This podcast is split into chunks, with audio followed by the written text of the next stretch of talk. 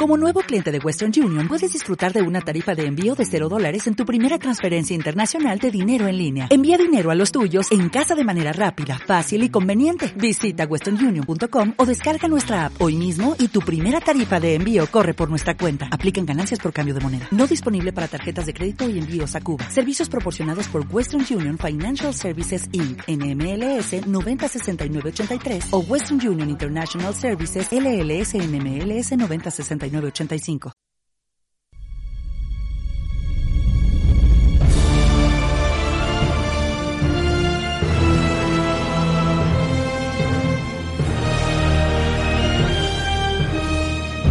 Nervión Cómico, Serafín Fuerte, Samuel Valderas y Carlos Becerra.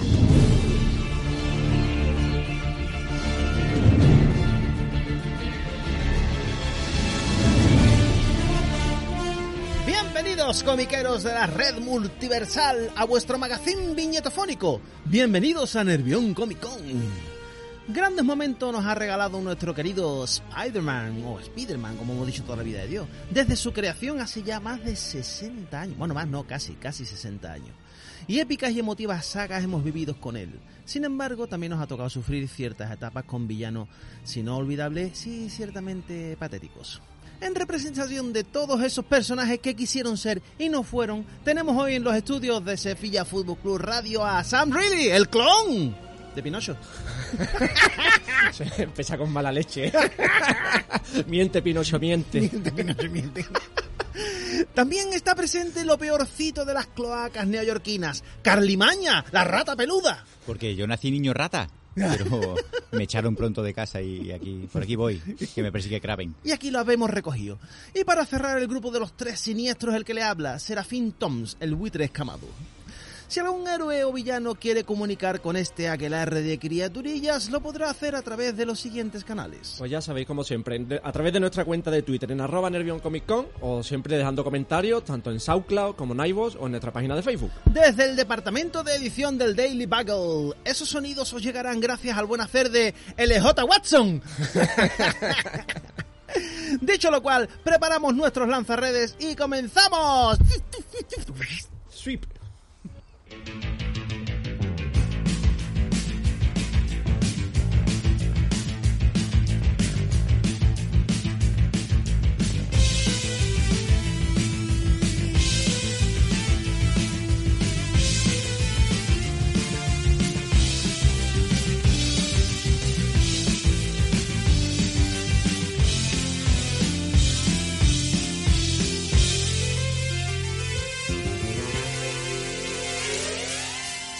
pues como si habéis estado pendientes de nuestras redes de Twitter, hoy tenemos un tema un poquito peliagudo en nuestro programa que tiene algo que ver con un señor que se llama de apellido Parker. La Superliga. ¿No? ¿No es ese? Hablamos de Florentini. No, hace que no, hace que no. No, no, no, no es Florentini Parker, es Peter Parker. Y habíamos comentado en redes que queríamos vuestras opiniones sobre las peores sagas de Spider-Man, porque de la buena habla todo el mundo. ¡Ay, qué fantástico, eh! Salvusema, Johnny de Matthew, ah, fantástico, Lee Killy, Steve Disco, ah, pero de las malas se habla poco, se habla poco. Del Straczynski bueno, que te la has saltado. Eso es la Hay que recordar que Spider-Man nos ha dado sagas muy buenas y muy buenos momentos, pero cuando se pone de malo, Uh. la madre que lo parió. Puede ser de lo peorcito. Y Leo Mutante. Eso es, ni los peores mutantes. Joder, qué, qué telita. Y todo esto porque viene. ¿Tito? Esto viene porque mm, los compradores de Spider-Man actual estamos eh, leyendo una saga, un autor que entró hace, a mí me parece que hace mil años, pero hace menos, Se está haciendo eterno. que se llama Nick Spencer y que de verdad que se ha metido en un bucle muy raro, muy raro, muy raro, muy raro. Ya, ya- En fin. ya hace algunas semanas adelantaste que querías hablar de este tema Sí. porque te estaba ahí tocando la fibra sensible. Bueno, a ti y a mucha gente, Bueno, obviamente. la fibra sensible es la forma bonita de decirlo. claro, estamos en radio y horario infantil. Exacto. Pero esta semana, pues, creo que fue el Carlos, dijo, oye, ¿y por qué no sacamos ya y hablamos de... Vamos, vamos a levantar, eh, vamos a abrir el cajón de la. Exactamente, vamos aquí la caja de Pandora y, y a, y a ver qué vientos salen. En fin. Entonces, hemos, eh, antes de empezar a hablar nosotros, pues queríamos ver un poquito cómo respiraba nuestro Twitter, ¿no? Y hemos pedido opinión sobre aquellas sagas que, que os han dolido especialmente, ¿no? Y bueno, en base a lo que habéis contestado, pues vamos a empezar hablando hasta llegar a, a nuestro amigo Spencer, que ya le tocará su momento en el programa. Oye, ¿Qué- va- va- vamos a adelantar ya que va a estar plagado de spoilers el programa. Ah, ve, ¿vale? correcto, Porque correcto. no, no solo de Spencer, que yo no la he leído, pero vosotros sí, pero a mí me da un poco más igual. pero que incluso de las etapas un poquito más, más añejas, Sí. que habrá gente que no se las haya leído, oye, pues que sepa que vamos a destriparlo aquí lo- Como todo si- lo posible y más. Vamos a hablar de esto como si hubieran hecho películas sobre ello. Exactamente, Exactamente. exactamente. Que sepáis de todas maneras que incluso con los spoilers eh, hay algunos TVOs que se disfrutan muchísimo No, cuando claro. son buenos. Sí, pero Aquí esto- no importan los spoilers. Pero estos no. Eso es, no importa. Hay spoiler, pero no importa. Es una, el spoiler en este caso es un consejo de amigo. Que si no quiere, pues... pues, Canta algo mientras hablamos, pero no quite la radio, siempre la radio puesta. Ay, ay, Ahí. ay, ay. Bueno, Samu, cuéntanos que ha- alguna saga que haya tenido repercusión en nuestro Twitter. Pues, a ver, hemos tenido la verdad que bastantes comentarios y al final, leyéndolos todos, se, digamos que se centran como que en tres o cuatro, ¿no? Que al final son las que siempre todo el mundo eh, aparta, ¿no? De, de la cronología. Eh, la primera, el primer comentario que tuvimos del señor Steve Kirby, eh, nos comentaba que dice, sin disgustarme completamente, la etapa del One More Day se me hizo complicada al ser lector apasionado del Speedy clásico. Oh, el One More Day es mefistazo. es Así que... podemos hablar del Mefistazo ya del tiro. One More Day, que era una etapa en la que estaba terminando. ¿Qué autor era el que estaba? Straczynski, ¿no? Straczynski, efectivamente. y, y bueno, y mm, Joe Quesada tomó las riendas un poco para decir, bueno, pues esto lo voy a clavar yo, voy a hacer un final estupendo. Y se me va a ocurrir que como no hay forma de convertir a Peter Parker en un soltero, que es lo que a mí me interesa para vender TVO, que no Ah, sé por qué parece. Peter Parker soltero vende más TVO que el Peter Parker casado, que me lo explique algún parapsicólogo, por favor. Pues vamos a... Claro, no lo querían divorciado porque en Estados Unidos ese está divorciado, Está mal visto. Es un superhéroe, no puede estar divorciado, es puramente blanco. Viudo, no, va a matar a Mary Jane, tío. Ya le mato una novia, sería mucho Pero- crueldad. Exactamente, matarle dos ya creo que es pasarse un poquito. Y, entonces, y, y- y separado tampoco era una cosa buena. Entonces, ¿cómo lo convertimos en soltero? Pues diciendo una, una opción peor todavía. Exactamente. La de WandaVision. Yo creo que habría, habría, había mil formas de hacerlo, pero cogió la peor. Porque chicos, aquí sí sale Mephisto. Aquí sí que sale, no tienen Ah. otra cosa. Bueno, tenemos que contar que aquí venimos de, de una parte en la que Peter Parker se quitó la máscara públicamente, era parte durante la Civil War, era parte del ejército de Star, luego era parte del ejército de, de Steve Rogers, pero claro, todo el mundo sabía quién era él y su familia estaba en peligro. Incluso tuvo una etapa después de esa desenmascaramiento que se llamó se llamó Back in Black, igual que el, aquel disco famoso de ACDC, Eso aquella gloria. Aquella gloria que estuvo fantástica, peleando contra, King, contra Kingpin, con dibujos de Ron Garney. ¿eh? Y, y la verdad que el tío estaba súper agobiado, estaba súper perseguido y todo su afán era intentar que a tía May no le pasara nada y Mary Jane nada porque todo el mundo sabía dónde podían encontrar a Spider-Man. No, hombre, a ver, también hay que decir que, que toda esa etapa Straczynski, desde el minuto uno hasta el One More Day, eh, yo creo que gran la gran mayoría es buenísima. ¿Vale? Que después, de- después hablaremos de otra parte, que, Eso, es, eso, eso. que es el otro y estas cosas. vamos pero, a dejar, ahí hay un paréntesis que lo vamos a dejar para después. pero, que, pero que en general yo creo que la etapa de Straczynski fue, fue bastante potente. O sea, podemos decir que globalmente fue buena, pero también es verdad que tiene de lo mejor, que puede Sí. ser Morlun y poco más, y de lo peor, que aquí vamos a sacar tres saguitas que tiene la propia parte de Straczynski, ¿eh? Mm. Tres. Mm. Bueno, Son- pues el One More Day es verdad que aquello fue horrible. A mí me impactó tanto, tanto, tanto, tanto que dejé de comprar Spider-Man por primera vez en mi vida. Doy fe. Pero es que date cuenta, es que eso lo hizo mucha gente, porque la- hay gente que en su lógica interna piensa, si yo corto la colección aquí, me puedo imaginar que Spider-Man ha vuelto al principio de la historia, Correcto. y ya está. Correcto. Y en su ciclo, pues, pues tiene lógica. Bueno, chaval, pues adelante.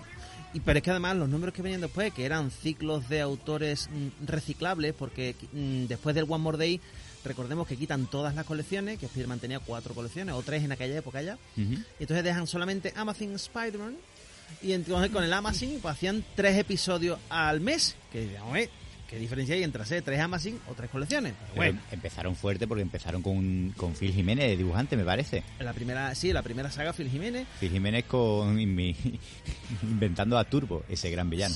maravilla. El, car- el caracol. Sí, sí.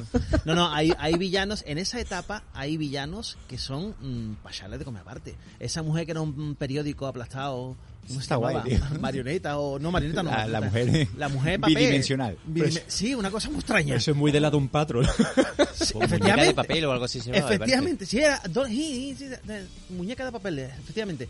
Pero eh, me lo cuenta Morrison en lo de un patrón y digo, ole. Me cuentan en Spider-Man y digo, ¿y esto qué hace aquí? Dios mío de mi alma. Y había, en fin, yo creo que hasta que llegó eh, nuevas formas de morir, que retoman a John Romita para que la dibuje, ahí me vuelvo a reenganchar, pero había pasado un año y medio de números intrascendentes. Bueno, pero no hemos contado que es el mefistazo. Efectivamente, cuéntalo, Carlos, cuéntalo. Que a mí Pues me res- da alergia. resulta, resulta, resulta que, que durante toda esta saga llega un momento en el que Peter Parker está súper agobiado, ya está todo controlado, pero claro, sigue teniendo miedo de que ataquen a su familia. Entonces dice, necesito que la gente olvide quién soy. ¿Y qué hace? Pues no tiene otra cosa que hacer que decir, Mephisto, y llama a Mephisto. Delante Mephisto viene y dice, ¿qué te pasa? Dice, mira que, que quiero que, que la gente olvide quién soy yo. Telemefisto, dígame. Y dice, ¿y, y yo qué os tengo a, a cambio? Y entonces está uno de los principales cliffhanger que ha tenido Quesada con Spider-Man durante años. Y no es poco, son años. Y es que Mary Jane le dice algo al oído. Se ve como le dice algo, te ponen el bocadillito chiquitico, chiquitico, chiquitico, para que tú no puedas leerlo. Y dice, venga, vale. Pup, chasquea los dedos y aparece Peter Parker de nuevo soltero, viviendo con tía May, siendo un perdedor como en el 61. Y nadie sabe qué ha pasado. Esto es como el indigno Thor. Efectivamente.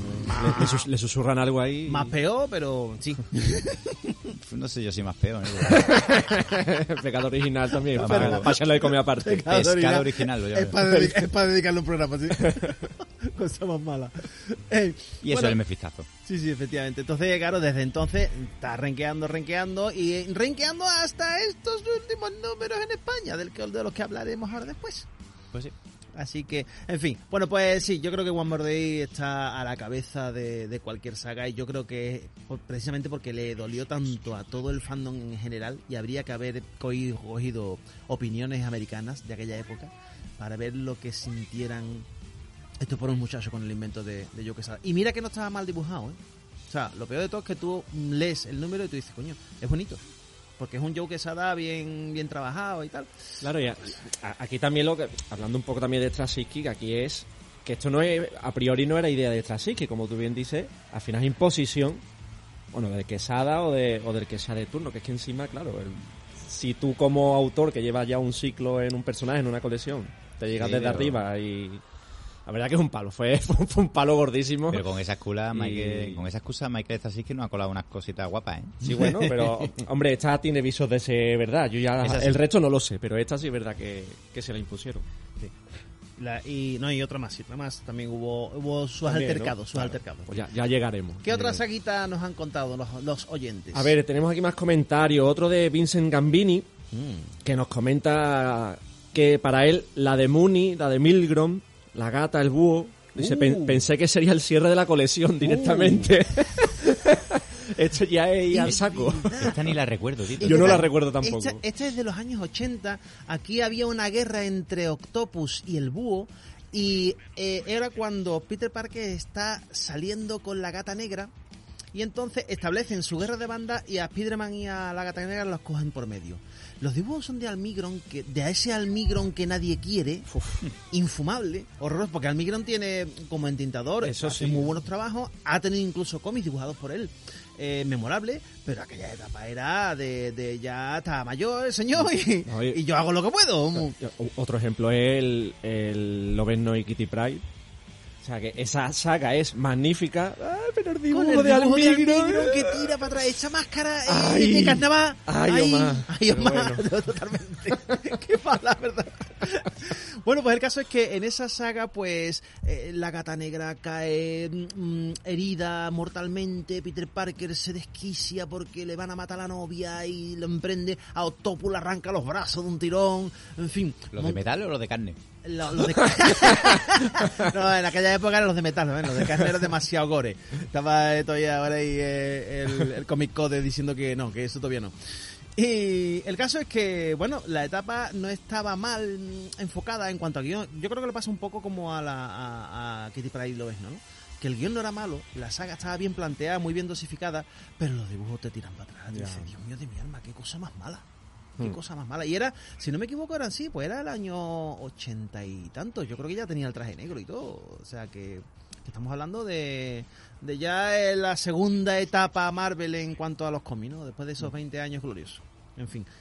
Pues sí, pues sí. Pues hay que decirle a, a Mr. Vicent, Vicent Gambini, Vicent Gambini. Vicente Gambini, sí. Pues, pues hay que decirle que, que ha, que ha acertado con una saga que pocos recordaban, Sí, pero, la verdad que sí, ¿eh? pero que de verdad que sí que para echarle de comer aparte. Hmm. ¿Qué otra saguita tienen por ahí esta gente? Más, mira, pues tenemos de Alejandro, Ah, tenemos, para él, sin lugar a dudas, la etapa de Howard Mackie y John Byrne, John Byrne. Dice, a- atento, atento a la postdata, más mala que chupar un tubo de escape.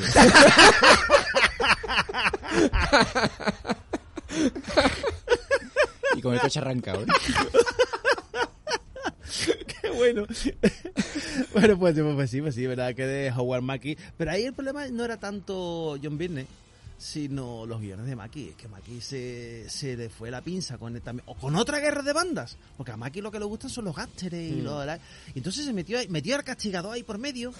Qué raro. Pegando tiros, Que pegaba menos que... dibujado por Aunque pegaba Romita. tiro, pero... Escúchame, Pero- es que el castigador dibujado por Romita no es el castigador, es, es Diego Carlos. O sea, Un armario un potra de dos o puertas. sea es un señor que tiene cuatro homoplatos. Pero es que literalmente era cuadrado. Cuadrado y dos O sea, narices. Cuadrado, pero una cosa así, la nariz aplastada de, en plan boxeador. Sí, sí. Sí, sí. Entonces, es, es verdad que, que la saga se hacía más menos masticable, menos masticable. Lo que pasa es que la precedió otra que... Que era peor. la introducción de Virne a esta trap, yo no sé si lo han Es que comentado. Byrne han tenido, ha tenido poca suerte con, con Spider-Man. Porque tenemos también alguno otro por ahí comentándolo, ¿verdad, Samu? Sí, es que- creo que te estás refiriendo a año 1, ¿no? Correcto. Eso es, vale, era- sí, sí. No, no, chapter 1, capítulo, capítulo 1 era, no era año 1, Perdona, año sí, uno el de perdona, sí, sí. sí. chapter 1. Ya mezcla, sí, sí, sí, hombre, lo han comentado. Voy a buscar el comentario porque lo han dicho por aquí, creo. Es Nick Fury, arroba perro loco más fly. Sí. Me encanta. Es maravilloso. Además, eh, él no pone comentarios, pone directamente, bueno, año 1 de Virne y tres emoticonos vomitando. O sea, Sí, es que, es que si, si la etapa de Virne con, con Maki era, era infumable, lo que precedió, porque en ese momento le dijeron a Virne, mira, te damos cancha para que tú mm, rediseñes la historia arácnida y tú montes un par- hagas un punto y aparte y por aquí se pueden enganchar nuevos lectores. Quizá querían que hiciera lo mismo que hizo, que hizo Virne con. Perdón, Barn, Barn. con el Con hombre de acero, ¿no? Yo creo que sí, yo creo que fue una historia así, lo que pasa es que con el hombre de hacer lo hizo en seis numeritos Y Donde bien. tú resumes bien, además el intentador de, del hombre de acero, si no me acuerdo, creo que era Terry Austin, Terry Austin, ¿no? Claro. que eran otras historias. Aquí él- en el chapter 1 él se entinta a sí mismo y John Byrne entintado a sí mismo nunca sale bien. Nunca sale bien. Porque se notan todas sus carencias. Pero lo peor no era eso, lo peor era que empezaba Spider-Man con una araña azul en el pecho, ahora de buena primera la araña azul se torna roja. No, pero lo explican Sí, lo explican, vamos, la explicación es, vamos. por la serigrafía. Sí, para no dormir, vamos. La aplicación es para no dormir. Y además cambiaron el microscopio que le regala a yo, el tío Ben a Peter. Le dice, bueno, como vamos a modernizar a Spiderman, pues en vez de un microscopio le ponemos un ordenador. Un ordenador con y ya está disquetera. Spiderman modernizado.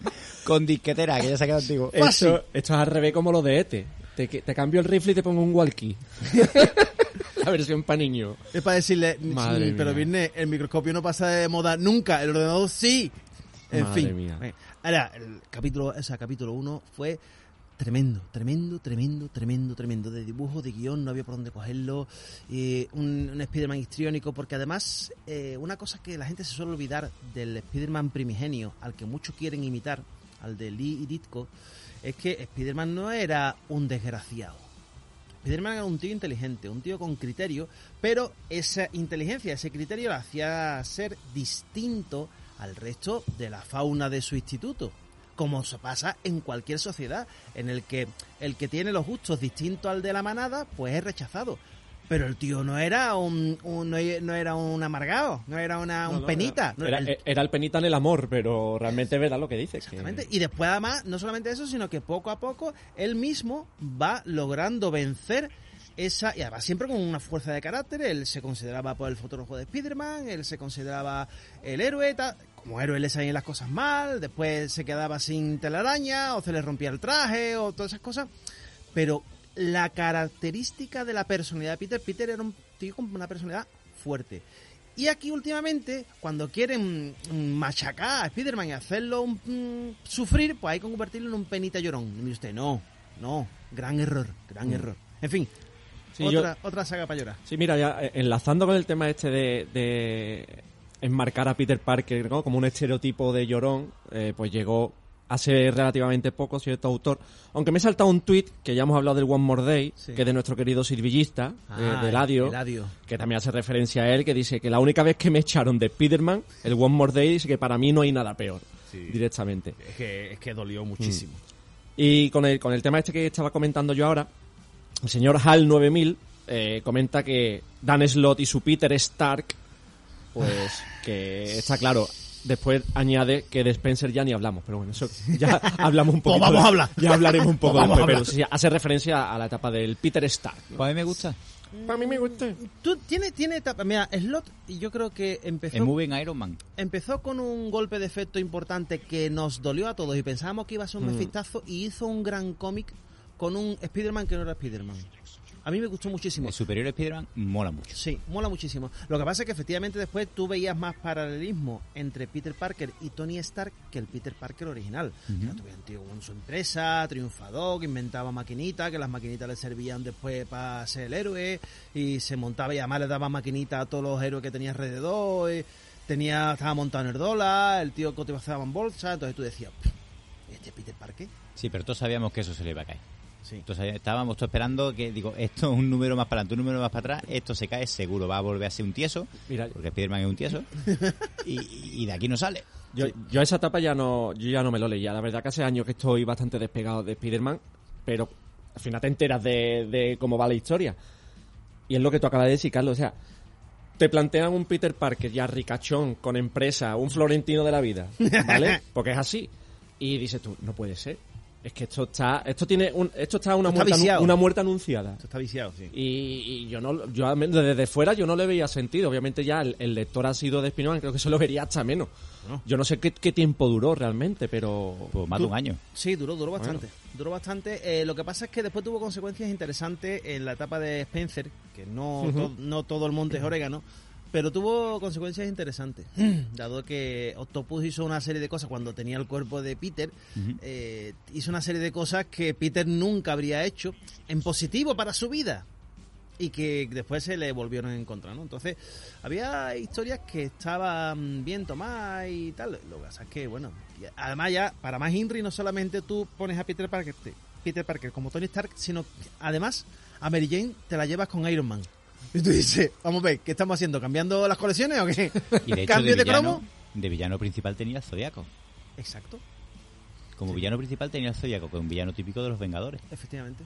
Entonces, mm, no es identificable para los lectores de Spider-Man, pero creo que sí fue entretenida. Mm. Por lo menos para Sí. mi criterio, Dan Slott hizo un papel, nos sorprendía, es verdad que cada saga te daba una vuelta y te volvía loco como lector de Spider-Man, pero terminó, terminó entreteniéndonos, terminó entreteniéndonos. Y yo creo que al margen de que tú puedas despotricar sobre ese parecido tan horrible con Stark, eh, los tebeos entretenían.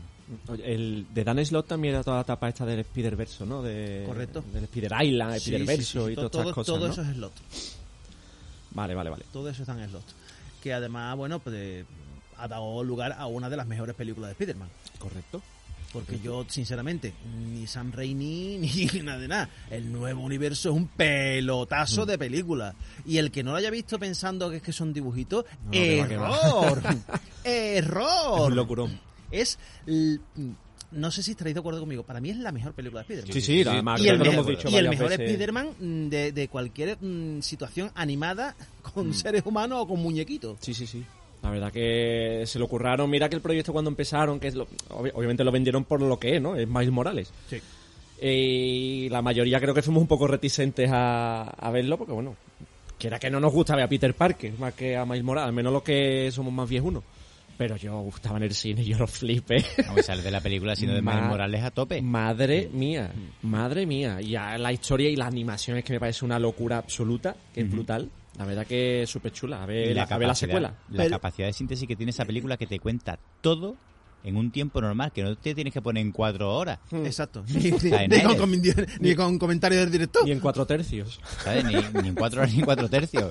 O sea, ni apaisado, ni tan larga. Una peli ¿Cuánto dura la película? ¿Dos horas, quizás? No llega, no llega, no llega. llega. Dos horas. Es una hora 49, creo, o una hora 38. Ten en cuenta que es para los niños también y los niños tampoco te van a aguantar. Pues te cuenta una historia de cinco Spider-Man, uno de ellos tiene incluso los poderes durante la película y, y todo su desarrollo y comprende perfectamente a todos los personajes. Pero es que además te introduce a un personaje que siempre se ha usado de forma, mm, eh, digamos, humorística. Era una cosa que los lectores de Spider-Man no leían a Spider-Ham. Sí, el Peter, Peter Parker. Y te lo encuentras ahí y te lo crees, tío. Y tú dices, Dios mío, quiero, te veo de este personaje ya. Lo quiero ya. Desde que salieron los Simpsons. Totalmente. Spider Cerdo, Spider Cerdo. Ay, Triunfo, hombre, triunfo. ¿Alguna saguita más? Sí, mira, volvemos a Straczynski porque aquí el amigo Wellness Rain nos comenta que con diferencia para él, el otro. Que le dieron tanto bombo que al final ni fu ni fa. Es que no pasó nada. Mm. Ay, le han salido dos pinchos de, la, de las palmas, pero luego no. Porque Sí. luego resulta que lo tenía Ben Reilly, pero él no. Sí, sí. No, pero además es una cosa muy extraña porque mm, es un, es un Peter Parker que se convierte en un huevo que del huevo sale Peter Parker. Sí. Con lo, ya con la de esto y con los lanzarredes orgánicos. Y con, y con pelicos por todo el cuerpo. ya está. Y después... Eso, los lanzarredes orgánicos, ni, si- ni me acordaba. es que, es que fue, esa saga fue la de introducción, como el- esos lanzarredes, pues había que ponerlos orgánicos porque... Por la película de- Efectivamente, porque en la película Sam Raimi, pues a este muchacho le salían las redes de su, muñe- de su muñequita, pues se montaron el otro, que fue una saga de dos números por cada colección de Spider-Man, que eran tres en aquel momento, para meter que Peter Parker tenía lanzarredes orgánicos. Y montaron un Lanzarredes chirio. orgánicos tenía eh, dos, dos quelíceros que se llaman de las arañas, dos, dos colmillos en, en las manos que Qué bien veneno. hablas. Sí, sí. y se podía pegar con cualquier cosa, se pegaba a niñas en la espalda. Pero ¿qué pasa? Que, que en el momento que llega la- el mefistazo, todo esto desaparece. Pero es que no son ni buenos para hacerlo desaparecer, porque desaparecen todos estos poderes de Peter Parker, pero sin embargo, en uno de los clones que tenemos por ahí pululando, que es la araña escarlata, que es Kane, sí tiene estos poderes. Sí. Kane sí tiene los quelíceros estos de los, los colmillicos en los brazos. Y sí puede disparar estas cosas. ¿Y por qué Peter no? ¿Y los lanzarredes no los tiene orgánicos el Kane este? ¿Qué, qué- qué pasa aquí? Sí. Poneros de acuerdo. Incongruencias. Un poquito de descoordinación. Un poquito Madre de descoordinación, sí, sí. Qué locura. Pues sí, pues sí, también es verdad el otro, no me acordaba yo, qué cosa más. Es, que es normal que no me acuerde, es que la voz termina por olvidar esos cómics y Dios mío, esto es horrible. Lo mejor del otro eran las portadas. Sí, el de, Da cierto. Vinci, ¿no? Imitando a- Sí, al hombre de una- Vitruvio. sí, había una de Spider-Man imitando a Vitruvio, pero luego teníamos una portada de Spider-Man, la típica de la postura así como medio encogido, con todos los trajes que ha tenido. ¿Sabes? Incluso Sí. el del Capitán Cósmico este. Correcto, sí, iban cambiando las portadas, era una Capitán especie Universo, ¿no era? Capitán Universo. de... Y bueno, y, y el del cuatro, con los cuatro fantásticos con la Con la- cesta de... todas, todas. Con la cesta de papel en la cara. Ese, ese juego de portadas, que eran portadas alternativas, sí fue simpático. Eh, después había portadas de Ron Garney, hay una, yo recuerdo una, a Contraluz, con Peter, con ese clon o no sabemos lo que salió del huevo, mm, saliendo del huevo, mm, que era espectacular, la portada era espectacular, pero... Pues eso, lo mejor de la saga. Exacto. O sea, que os veis las portadas en Google Y y, tiene a milla. y ya con eso... lo de- Pero es que la, la han reeditado, tío. Que en un tomo. Sí, en el Marvel Saga. era- Seguramente tomo. alguien se la ha comprado, lo tiene en tu estantería, pero total, no se lo vale. Se Por matará. favor. Es horrible. Horrible. ¿Y alguna cosita más que han comentado? Pues sí, ya voy con los tres últimos tweets porque al final van a hablar de la misma, de la misma saga. Eh, nuestro querido Fernando Rojas, Nando Man, pues va directamente peor saga, sin duda, Pecados del pasado.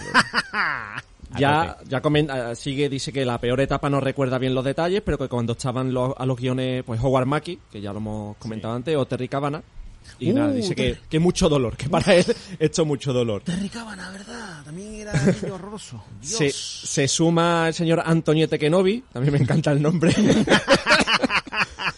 Eh, él también directamente a Pecados del pasado con muchísima diferencia. Y el último, pues el Doctor Negan, Pecados del pasado, la saga del clon, que no había salido hasta ahora, y, y el One More Day.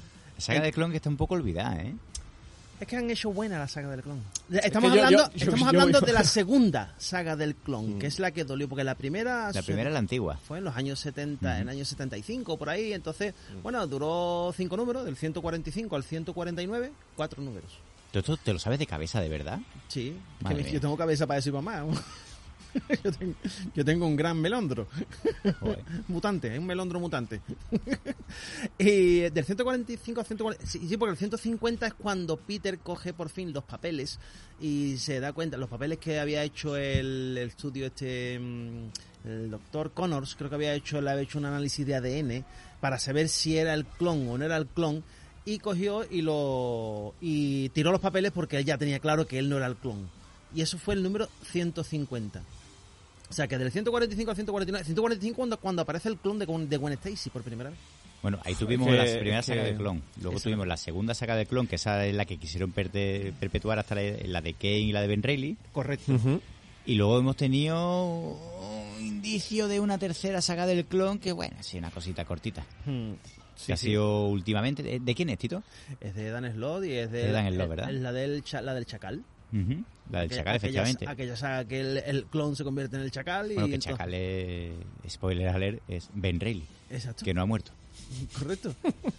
Supuestamente había muerto, pero después que además como, como, como la explicación de la recomposición de la ceniza, ¿eh? uf, también yo creo, no sé, estoy en duda.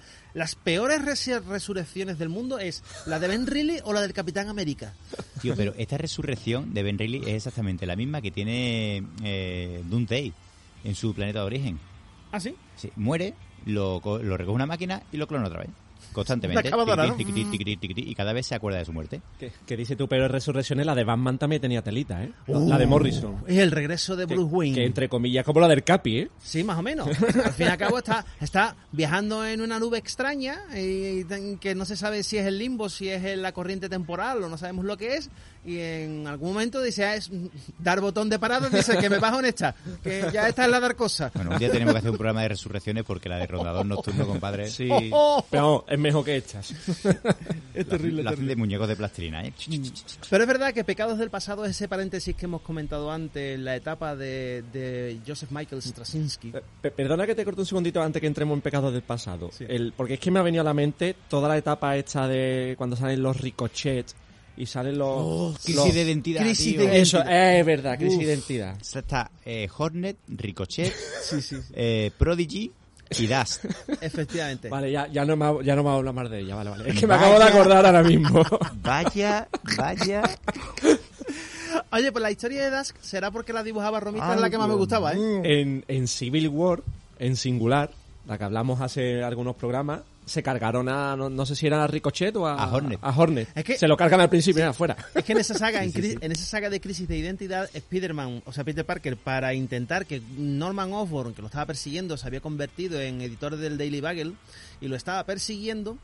Y entonces eh, lo que hace es, para que no supiera que él seguía haciendo el bien, se crea cuatro identidades distintas. Está probando cositas. Sí, sí. Y entonces, lo curioso después de todo aquello, evidentemente aquello indicaba que volvía a ser Spider-Man al final. Esto era como la saga del nómada del Capitán América, que todos sabíamos que al final iba a, a volver a coger el escudo. Y, y entonces, estos cuatro personajes, alguien, alguien dijo, oye, pues esto tiene potencial, vamos a sacar una colección. Y sacaron una, una colección con cuatro personas que cogían esos trajes y seguían adelante con las aventuras. Evidentemente la colección duró, pues eso. Los lo- slingers. Lo que dura un entrenamiento, vamos. Slingers. Tú vas a ver un entrenamiento del Sevilla y mm, en, en el campo llega y tú dices mm, 10 minutos, porque los demás lo han hecho ya sin que lo vea el público, ¿no? Y tú dices, ¿ya se ha acabado? Sí, pues ¿Tú sabes. ¿Tú sabes quién tiene esa basura? ¿Quién? Vos- vosotros Yo, dos. yo, Vosotros dos. yo. Muy, muy bonita, muy ordenadita. Madre mía. Bueno, en fin, perdona, que he cortado porque es que Pecados Sí. del Pasado para Sí. mí es la peor.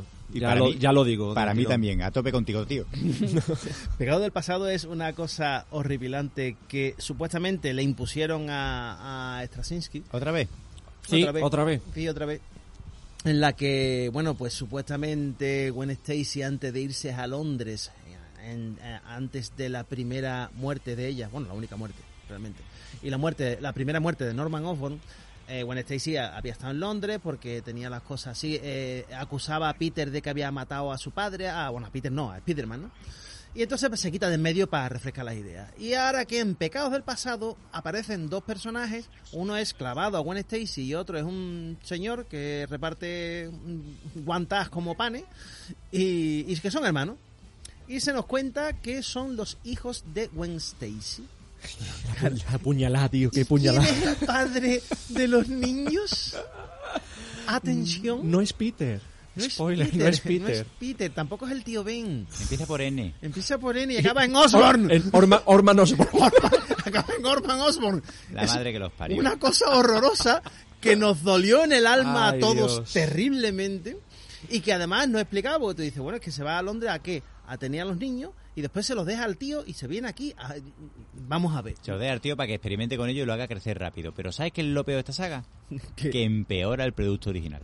Sí. Tú tienes a Gwen Stacy idealizada, una novia perfecta, que está muerta, déjala tranquila. Y está ahí con su cuellico roto y, y siempre ha sido la, la mejor del mundo, con su padre de- también fastidiado. Y, y- y no, ahora resulta que ha estado con el peor enemigo, que es un señor mayor que da un poquito de repelú con la, la viñetita, ¿eh?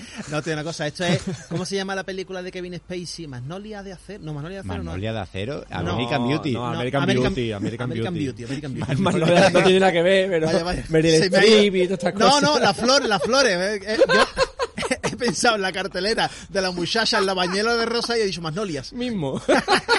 es prácticamente lo mismo, pero sí, sí. da mucho más asco. Es que es, es- eso es horrible, de Y verdad. esa de plástico. Y es que encima dibujado por Mike Deodato, que Mike Deodato será muy buen dibujante, pero a mí en Spider-Man no me pega absolutamente nada. Ah, pues a mí me gusta. Pues a mí no. Y menos en esta saga. Ya. Pues ha tenido la desgracia de dibujarla. Y Sí, ¡ca! eso es cierto, eso es cierto. Y, y llevará ese San Benito toda la vida. Hmm. Entonces, para los amantes de Spider-Man, como comprenderéis que Gwen Stacy traicionara a Peter y que además lo traicionara con Norman Osborn, que mire usted que había mucha gente en el mm, reparto más potable, coño, que Randy Robertson era un chavalito de buen B, vamos. O Harry. o- o te puede inventar otro, que no pasa nada. O eso te inventa otro, un rollete de Londres. Claro. Pero si quiere hacer dos, dos duendecitos verdes, pues, pues, coño, está ahí Harry, ¿o eh? Mm. Bueno, Harry en ese momento no estaba. No, Harry, sí, bueno, Harry estaba en la cama todo. Estaba regulero también. Sí, estaba un poquito eh, Pre- prejudicado. anfetaminado. Estaba regulinchis. Prejudicado. Estaba, estaba anfetaminado. En fin, bueno, pues sí, yo creo que pocas sagas nos dejamos ya fuera de, de esta Sí, historia. no, yo, yo, yo creo sinceramente que esta fue la última que leí de Spider-Man. Aquí dicen, me De- de- bajo. de- creo, creo que, que es así, ¿eh? Que es normal, que de- en ese punto a mucha gente dejara de leer Spider-Man. Lo entiendo perfectamente. O sea, yo pude seguir y es verdad que después eh, la saga Back in Black, aunque la de Civil War queda un poquito diluida, que no está mal, pero te, tienes que leer la saga para entender lo que pasa en Spider-Man. Eh, después viene el Back in Black, que a mí me encantó. Está guay. y la de vuelta al negro y, y después One More Day para terminarlo todo. En fin. Bueno, pues después de todas estas sagas horrorosas, ahora vamos a hablar del presente. Pues todo eso era gloria bendita comparado con lo de ahora. Ya aquí os dejo hablar vosotros que ya... Resulta- Para que me sorprendáis. Resulta que después de Dan Slot, eh, las altas fe- esferas pensantes dijeron, vamos a ver, vamos a, vamos a ver a quién le endosamos a Spider-Man porque este muchacho se nos va. No se nos va, lo queremos utilizar, vamos a meterlo en Iron Man que está un poquito de capa caída, vamos a meterlo en Cuatro Fantásticos, vamos a hacer, como este tío ha remontado las ventas en Spider-Man, vamos a dejarlo en otras colecciones. Pero Y mira qué curioso, dijeron, vente a Iron Man que lo ha hecho muy bien con Peter Parker. Y resulta, resulta que cuando va a Iron Man no sabe hacerlo. para tirar Le pica una araña a Tony Stark. Para tirar cohetes. es pobre y reparte y hace fotos barrio. Para Es Jameson. increíble, la ha tenido que matar dos veces para que esto tuviera algún tipo de sentido en la serie, en fin, horroroso. Bueno, pues el caso es que dijeron, bueno, pues mira, eh, mientras estaba Dan Slot, en uno de los números hubo un guionista que hizo una historieta en partes de los villanos que se reunían en un bar que a la gente le gustó. El bar Guay. sin nombre, Sí, y entonces te, te veías allí el boomerang, te veías allí a, bastante. te veías allí mm, villanos de segunda o de tercera fila, pero el tío te monta una historia muy humana con personajes que daba igual lo que contaras de ellos. O sea, daba igual que si los matabas, si los resucitabas, si lo... Nada. Y monta una historia que a la gente le gustó y le recordaba. Y dijeron, oye, pues Nick Spencer para Spider-Man. Que además, pues tiene una vis humorística interesante. Vale, pues vamos a meterlo. Y le vamos a meter, para pelotazo total, vamos a meterle de dibujante a Ryan Otley. Pero te digo que también venía Spencer del Capitán América de Hydra y de Sí, sí, sí. la Civil Sí, sí. War 2 y todo el tema. Sí, este. sí, no, no, Spencer no es un, no es un recién llegado a Marvel, sino que ya él tenía sus pinitos, pero, hombre, que te tenga Spider-Man se supone que te están dando No, no. mm, una de Por las supuesto. una de las series importantes, Sí, ¿no? pero que este hombre ya perpetró, porque no tiene otro nombre, la Civil War 2. ¿Sabes? Que este hombre es cómplice de eso. Sí, sí, bueno. No, hombre, no es responsable último, pero No, no, ahí pero- estaba, ahí pero- estaba. Pero ha metido el palito en candela, ¿eh? Pero la empezó con el Capi. Ahí está. Bueno, pues el caso es que eh, este hombre, junto con Ryan Otley, que si no lo recordáis es el dibujante de Invencible, Hombre, maravilloso eres. que es un gran dibujante, porque la verdad es que los números de Ryan Otley, que no son todos los de la era Spencer, son muy, muy atractivos. Le va el dibujo de, de Otley, le va estupendamente a Spider-Man. Sí. Yo pienso que es uno de los Spider-Man muy eh, gráficamente creíbles. Que Mm, decía yo, ¿cómo va a hacer este hombre para no tener que dibujar sangre y tripa? Matando bichos plantas. Correcto. Entonces, eh, este empieza fuerte, empieza con una saga que venía después del número 800. Dan Slot llega hasta el 800 de Amazon. Y, y en este momento pues empiezan a, a renumerar, ¿no? La era vino el Legacy, este famoso. Y entonces a partir del Legacy había en las colecciones americanas un número nuevo de la nueva numeración y el número de Legacy que era el número antiguo, ¿no? Entonces yo me voy a ceñir por los números antiguos que a mí me gustan más. Entonces, eh, los primeros números, del 1 al 6 o del 1 al 5, es el del 802 al 806, que es la primera saga, que es donde, bueno, pues Spider-Man pues vuelve a vivir en un piso, todo lo que habíamos hablado de Tony Stark, de- de- del clon de Tony Stark, ¿no? Hay que darle otro sentido. Bueno, pues se lo lleva a vivir un piso con Robbie, con Randy Robertson, el hijo de Robbie, Y necesita otro compañero de, de piso porque, porque le no falta llega, dinerito. ¿Y claro, no llega para pagar. ¿Y, y quién es el tercer compañero? El Boomerang. Fred Myers. El Boomerang que era un personaje que ya había tratado en, en los... Los Deadly Foes, los. Deadly Eh, Foes. Efectivamente. En la- Como, en- era en español, no me acuerdo. Los, los cinco siniestros... digo, eran los seis siniestros, pero resulta que eran cinco. Sí. Y todo el mundo se lo decía. Yo soy cinco. Y yo, bueno... No, no soy siniestro, no pasa nada. Bueno, pues el caso es que vuelve el idilio de Mary Jane, es decir, vuelve a traer, se trae a Mary Jane de la colección de Tony Stark y la vuelve otra vez a, sin que estuvieran casados y sin que Peter sepa nada, pues lo vuelve a meter ahí en- como, como interés eh, amoroso. Es muy interesante la relación de Spider-Man con, con Boomerang. Me gusta. Porque Boomerang no es héroe, no es villano, es un tío con mucha cara. Es un vividor. Es un vividor. Y Spider-Man está ahí en medio a ver cómo, cómo puede sacar partido de esto pa- para el bien, digamos. Y la verdad que es bastante interesante. Pregunta de examen. Sí, venga. Eh, ¿Peter sabe que está Sí. con el boomerang? Sí, sí, ¿no? Sí, sí. Vale. De hecho, la, la identidad secreta del Boomerang no es secreta. No, no, vale, vale, vale, ok. Entonces, eh, bueno, pues eh, a raíz de esta saga divertida, porque la verdad es que empieza divertido, empieza, nos da un aire fresco, nos gustó el, vuelvo a repetir que yo creo que mucha culpa tiene Otley de, de que nos gustara esta primera etapa de, de Spider-Man. Bueno, pues empieza a, a cautivarnos. Dice, mira, pues no es Spider-Man divertido, interesante. Empieza a meter sus subtramas. De hecho, ya en esta primera saga aparece en la última página pues un villano muy extraño con una capucha y dos gusanos por lo harto del hombro. ¿Oruga? Son, son. ¿A que tal oruga. como le describo es oruga? Bueno, pues a oruga ponle vendas en la cara. Y como un mala cara, muy canijo. Sí. O sea, es Kane, una mezcla entre Kane y Oruga, ¿no? Más o No, menos. es que es muy canijo, tío. Es... Sí. El caso es que, bueno, pues eh, este aparece aquí, parece que sabe mucho de Peter Par- o de Spider-Man y que lo va a putear. También mete pues una paginita de Kraven cazando. Entonces, eh, eh, es su forma de ir sembrando las píldoras en- de las próximas sagas, ¿no? Eh, vuelve a la, la siguiente la siguiente saga del 807 al 808, se llama, en inglés me encanta, A Trivial Pursuit. Pasa que lo tradujeron en español, un episodio trivial, y no tiene nada que ver porque es que la el juego de palabras es que va toda la trama en torno a una partida de trivial. Entonces, a Trivial Pursuit, eh, Claro, claro. en inglés queda muy chulo. Y, pero aquí está Humberto Ramos. Mm. Porque además, como evidentemente son tantos números, se han, han puesto un número quincenal, pues resulta que los guionistas, los dibujantes no dan abasto. Entonces dicen, bueno, pues voy a hacer sagas paralelas, le doy un guion a Otley y un guion a Ramos. La siguiente, un guion a Otley y un guion a... ¿Cuál es el otro dibujante? Bagley también se asoma por aquí. Bagley. Y, y así va completando para que no falten eso, esa ración quincenal, que por eso Spider-Man se publica en España dos veces al mes y salen cuatro números, porque se montaron esa, esa historia. Bueno, pues esta, esta segunda historia, pues más allá del, de que aparece el bar sin, nombre otra vez. Y lo del Trivial Pursuit es muy divertido porque mm, se lleva, el boomerang se lleva a Peter al bar sin nombre. Porque hay una, una competición para ganar mucho, mucho dinero eh, pregun- re- respondiendo preguntas sobre Spider-Man. Y como este, claro, mi compañero de piso ha fotografiado a Spider-Man un montón, Se lo pues conoce. te sale, sabe tela. Y empieza a hacer preguntas de sagas que todos conocemos y nos hace, eh, es divertido. Para el lector de Spider-Man, divertido. O Y se pilla una papa gorda. y se, pe- y se pilla una papa gorda. En fin, bueno, pues otra paginita con pariente, otra y parece que pariente puede resucitar a la gente. Ya Ay, otra otra cosita. Ay. La siguiente saga, pues se llama El Golpe, está también por Humberto Ramos, y ya entra la Gata Negra de nuevo, eh, el Gremio de Ladrones, que está por ahí en medio, Carly Cooper se la trae de nuevo, que es una novieta que tuvo en la etapa de esta de después del One More Day, que sacaron una novia nueva, que era la Carly Cooper, que era una analista policial. Sí, pero ahora lo único que hace es meter a Mary Jane en un grupo de terapia Exacto. de, de novias de, de superhéroes. Correcto. ¿Y quién lleva el grupo? De novia, no, de, de, de, De familia, gente cercano. cercana a los, a los superhéroes que además tienen por tecnología Stark la cara pixelada. Sí. ¿Y ¿Quién es el líder del grupo? No me acuerdo. Jarvis. Ah, Edwin Jarvis. Ya vi, ¿verdad? Sí.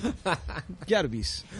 Pues muy divertido, en fin. Eh, volvemos con la siguiente saga que es Premio a toda una vida, en la que mm, Kingpin quiere darle un premio a Jameson por el recorrido de su vida, pero el premio lo tiene que dar Spider-Man, porque Kingpin tiene ciertos intereses en, en trincar a Spider-Man un poquito por el escroto, ¿no? sí, sigue, sigue siendo alcalde, ¿no? Sí. A día de hoy. Sigue siendo alcalde. Alcalde. Sigue, sigue siendo Con alcalde. más caseta. Un premio aquí de... sigue siendo alcalde.